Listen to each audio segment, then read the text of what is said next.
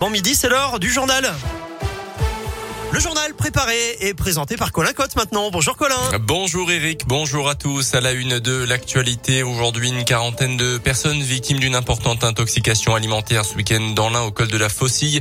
Dans un restaurant, les pompiers sont intervenus pour des adultes victimes de troubles digestifs. Selon le progrès, les touristes tous âgés de plus de 60 ans ainsi que leurs chauffeurs de bus ont été pris en charge. Aucun d'entre eux n'a été hospitalisé. Une jeune fille de 12 ans victime d'un accident de trottinette électrique ce week-end à Toussieux percutée par une voiture. C'était samedi après-midi.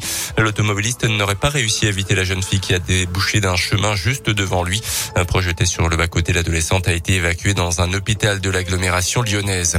Il avait cogné la tête de sa compagne contre un lavabo. Un homme violent âgé de 30 ans était jugé la semaine dernière à Bourg-en-Bresse pour ses faits remontant à lundi dernier à Jujurieux. Lors de son dépôt de plainte, la victime a décrit une dizaine de scènes de violence de ce type à son domicile en état de récidive pour avoir déjà été condamné pour des violences sur sa précédente compagne en avril 2019 dans le Nord. Le prévenu a écopé d'un an de prison ferme, euh, possiblement aménageable sous la forme d'une détention à domicile sous surveillance électronique.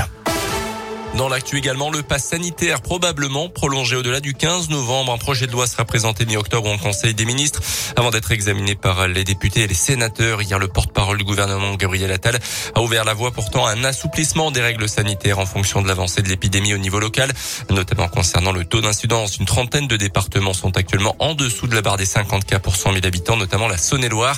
Dans son dernier point hebdomadaire, Santé publique France notait un point d'alerte quand même, le nombre de contaminations qui reste élevé chez les jeunes adultes et les moins de 18 ans.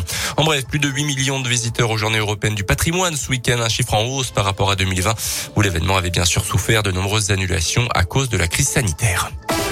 Les sports et le FBVP leader invaincu de national. Vendredi, les Bleus ont pris les commandes du championnat en s'imposant à 0 à Verchères contre Châteauroux. Une très belle performance qui confirme l'investibilité bressane et trois points en plus au classement.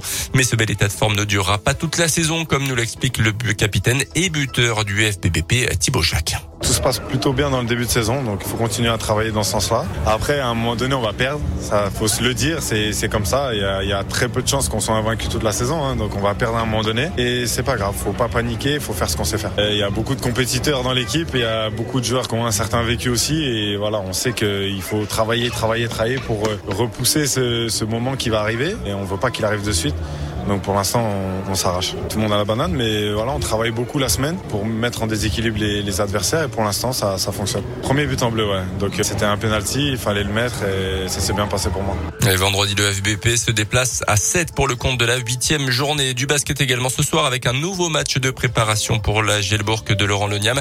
La joueuse se déplace sur, sur le terrain de la Chorale de Rouen après une très belle victoire contre Limoges hier soir à Beaublanc.